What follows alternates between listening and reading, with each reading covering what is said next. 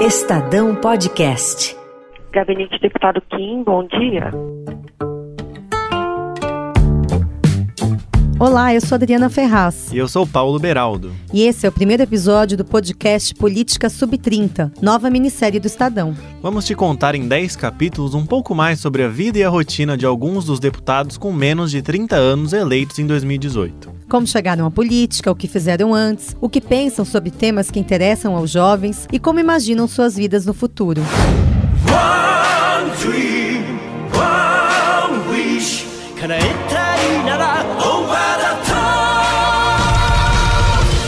Estudante de Direito natural de Salto, no interior paulista, o convidado de hoje foi o quarto mais votado do estado para a Câmara dos Deputados. Dono de 465.310 votos, ele é o segundo parlamentar mais novo da casa, com apenas 23 anos. E aos 19, foi eleito um dos 30 jovens mais influentes do mundo pela revista Time. Filiado ao DEM e vice-líder do partido na Câmara, nosso convidado é uma das caras mais conhecidas do movimento Brasil Livre, o polêmico MBL. A música de abertura do programa, inclusive, é do anime de sua preferência, One Piece.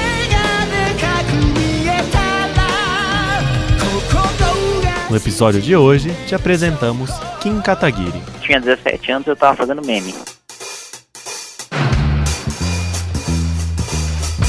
É assim que Kim Kataguiri, hoje deputado federal, define o surgimento do MBL, movimento que o alçou ao protagonismo do antipetismo ainda durante os primeiros passos do movimento pró-impeachment da ex-presidente Dilma Rousseff, lá em 2013. Basicamente uma tentativa de se espalhar é, os ideais do movimento e espalhar o liberalismo e o debate político em si de uma maneira mais simples, clara e que fosse de certa maneira divertido, fosse mais leve, porque a política em si tem uma carga mais pesada. Você disse que na semana passada esteve aqui um representante do MST e eu diria que não deveria estar aqui. Porque o movimento antidemocrático, antirrepublicano, que atenta contra o próprio direito de propriedade, que é a base da civilização, não deveria ter espaço numa casa do povo. Recentemente, o deputado Jean Willis, aquela figura patética, não adianta fazer esse símbolo de dinheiro pra mim, não. Quem recebe pra fazer política é o MST, não sou eu! Hoje, os mais pobres estão desempregados e endividados graças à política populista do PT. O povo já se cansou de ser feito de otário. As provocações a nomes da esquerda, muitas vezes apresentadas por meio de memes, irritam adversários, mas rendem seguidores nas redes sociais, que ignora as críticas e defende seu estilo. O meu trabalho é sério, mas meu trabalho não é chato. Eu acho que isso dá muito mais resultado e é muito mais esperado do eleitor que eu faça isso do que eu seja um deputado sério, chato, e mas que na prática eu aprove uh, o Dia Nacional da Pitanga em São José da Piraporinha, né? Isso para mim, assim, é um trabalho de palhaçada que não é sério, que não é maduro. Agora, fazer brincadeira, isso não tem problema nenhum, desde que você esteja de acordo com o decoro do seu cargo, que eu acredito que esteja, e não tive nenhuma representação no Conselho de Ética por ferir isso, não tem problema nenhum. Maturidade é diferente de ser ranzinho. Sem modéstia, o deputado de 23 anos contabiliza no currículo a queda da presidente Dilma. Considera que sem a participação do MBL e a sua própria, o impeachment não teria acontecido. Eu acho que foi fundamental. Sinceramente, que, que sem ele não aconteceria, porque MDB não queria, PSDB discursava contra. Outros movimentos queriam dar uma pauta genérica contra a corrupção. E contra a corrupção todo mundo é. Né? Até quem está condenado por corrupção é contra a corrupção porque não admite que fez corrupção. Nossa campanha não tem empreiteira, não tem dinheiro público, não tem cacique político. Só tem você. Nos ajude a continuar lutando. Kim Kataguiri 2555.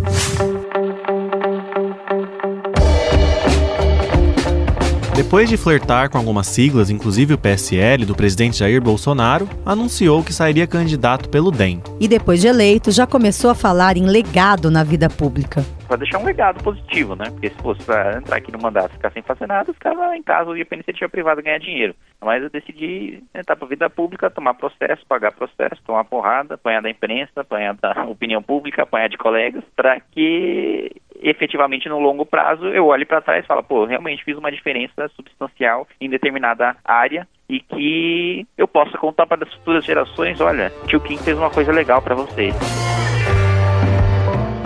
O que mudou desde a eleição? Depois de fazer campanha pela eleição de Jair Bolsonaro contra o petista Fernando Haddad, Kim agora critica o presidente e o compara a Lula.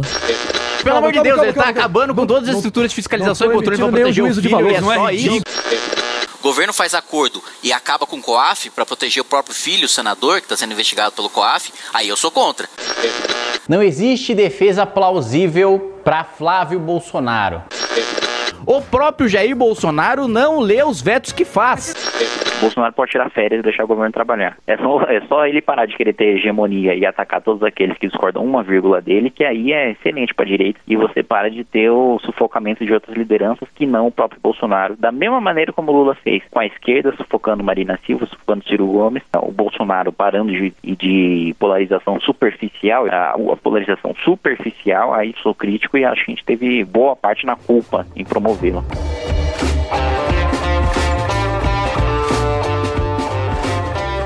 Se assume culpa em promover Bolsonaro, diz não se arrepender de ter ajudado a derrubar Dilma. Hoje a gente estaria muito pior. Na época da Dilma, a gente estava com inflação de dois dígitos, desemprego disparado e roupas autoritários de tentativa de regulamentação da imprensa. Não, não tem a menor dúvida de que, apesar de todos os defeitos, eu sou um grande crítico do governo Bolsonaro, sem o impeachment da Dilma, a gente poderia estar muito pior. Inclusive, Lula poderia ser presidente da República, o que para mim seria desastroso.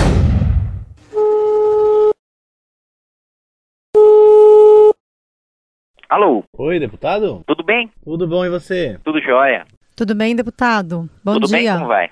Bom dia. Bom, deputado, nosso objetivo é ouvir um pouquinho mais sobre o lado pessoal também, sobre os políticos, né, para aproximar um pouquinho com o público. Queria que você me contasse um pouco sobre sua rotina em Brasília. Como é que é um dia normal de um deputado? O meu dia é acordar cedo, ir para faculdade. De segunda e de quinta eu tenho a manhã toda, porque não tem comissões. De terça e de quarta é até 9h40, que as comissões começam às 10 horas. E daí, de terça e de quarta, eu passo eu, direto da faculdade para uma reunião que você tem antes da comissão, né? Que geralmente a reunião é, começa às 10h15, 10h30 e 9h40, é, às 10 horas você tem uma reunião de acordo antes para saber o que vai ser votado e o que não vai ser votado. Nessa reunião, eu, geralmente eu vou para a reunião da Comissão do Trabalho, e aí fico no meio ali entre o governo e a oposição do que vai ser retirado de pauta, do que vai ser votado. Por vezes o governo pede para retirar de pauta projetos meus, mesmo que alinhados com a, com a sua visão. A oposição geralmente defende que se vote tudo porque tem maioria na Comissão do Trabalho.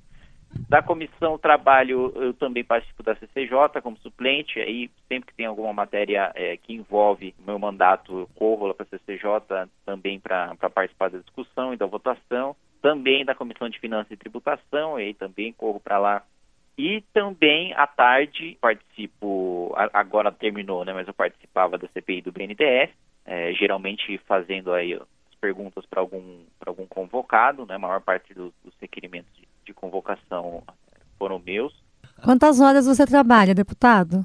Olha, entre estudo e trabalho, acho que umas 14 por dia.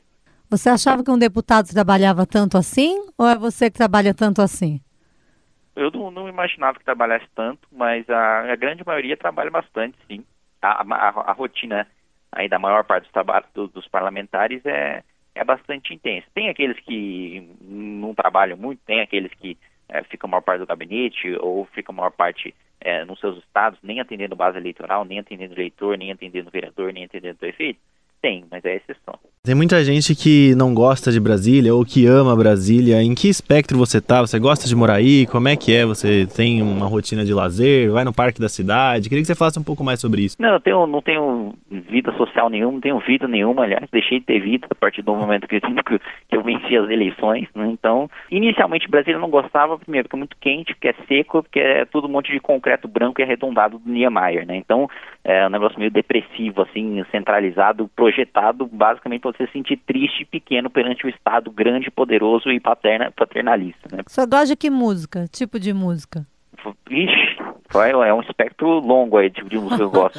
Eu é gosto... música de esquerda ou música de direita? Tem isso não? Não, não tem isso. É bobagem. Eu gosto desde Bonde do Tigrão até Johann Sebastian Bach. O negócio é... é e Chico é um Buarque, espectro... você ouve ou não? Não, não ouço. Eu acho, eu acho um pouco pedante, assim, um, um pouco tedioso. Eu gosto de, de várias, desde um sertanejo mais raiz que eu ouvia enquanto minha mãe limpava a casa, eu vivia escutando um chitãozinho chororó, até um rock contemporâneo aí, um Arctic Monkey. Mas o que eu não gosto mesmo é música eletrônica, que eu, que eu acho muito uma sequência de barulhos. Mas respeito quem gosta. E a série preferida, a última série que você estava assistindo? Eu vejo mais anime, né? Anime, eu vejo anime e leio mangá. Uhum. O meu preferido, que eu mais, acompanho, é, mas tenho tido tempo de acompanhar também, é o One Piece, né? que inclusive é o mais popular do mundo.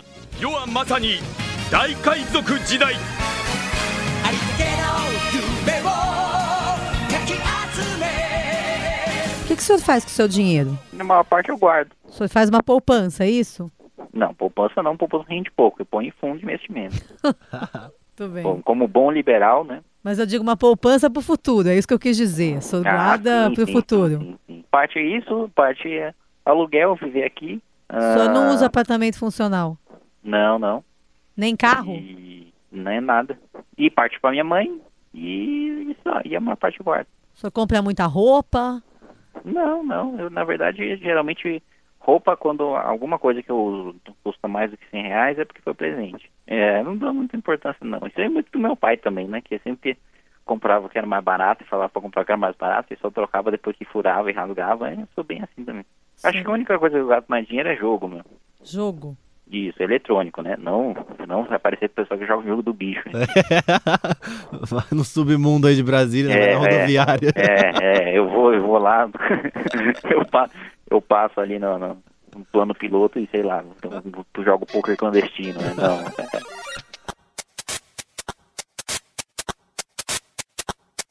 Deputado, agora vamos pincelar para o senhor temas que muitos ainda veem como tabu. Em 60 segundos, é a favor ou contra?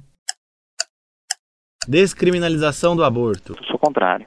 Descriminalização da maconha. Sou favorável, mas no modelo do Colorado de livre mercado e não do Uruguai, que você faz a maconha ao braço, estatiza a agência de regulamentação e, e, controla como a população deve ou não deve usar. Cotas em universidade. Absolutamente contrário. Acho que institucionalizar a desigualdade, você não combate uma injustiça contra injustiça. Qual foi o melhor presidente que o Brasil já teve? Para mim, o melhor presidente que o Brasil já teve foi um rei, que foi Pedro II. Deputado, você tem um, um ídolo, uma pessoa pela qual você se inspira, vivo ou morto? Montesquieu ex-parlamentar, ex-juiz, sofreu o golpe, virou intelectual. Esse, para mim, é o, o cara. É bom ser deputado, Kim? Não, correu horroroso. Preferia estar fora. Estaria ganhando mais dinheiro, com mais tempo livre e mais alegre. Mas eu acho que o que importa é o legado que você deixa. Então, onde o senhor quer chegar na política, deputado? Na política, eu não sei. Eu sei que a minha meta mesmo é acadêmica de ser professor de direito constitucional. Mas acho que talvez o ápice para mim de uma carreira política seria ser presidente da Câmara dos Deputados.